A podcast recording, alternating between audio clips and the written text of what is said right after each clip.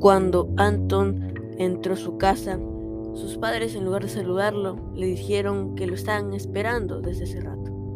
Anton respondió diciendo que estaba de paseo y la madre le dice que vuelve a oler raro y le comenzó a preguntar si estaba cerca del fuego o había fumado, pero Anton negó y dijo que quizá haya sido por Ana, su novia, y el padre le dijo que iba a comprobarlo.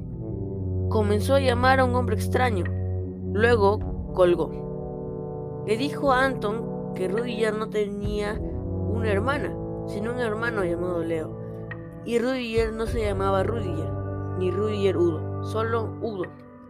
Y Anton le dijo que cuando invitaron a Rudiger, él no quería venir y tuvo que preguntarle a Udo. Y la madre le dijo que lo importante es que puedas confiar en tu amigo. Y si a ti te gusta, también a nosotros. Y Anton le dijo que si le gustaban los vampiros. El padre se comenzó a reír. Y él dijo, ¿en qué momento vamos a conocer a tu amigo? Y Anton respondió, primero le debo preguntar. Y cansado, Anton le dio las buenas noches a sus padres. Y la madre le dijo que cierre la ventana, porque últimamente revolotean polillas tan grandes alrededor de su casa.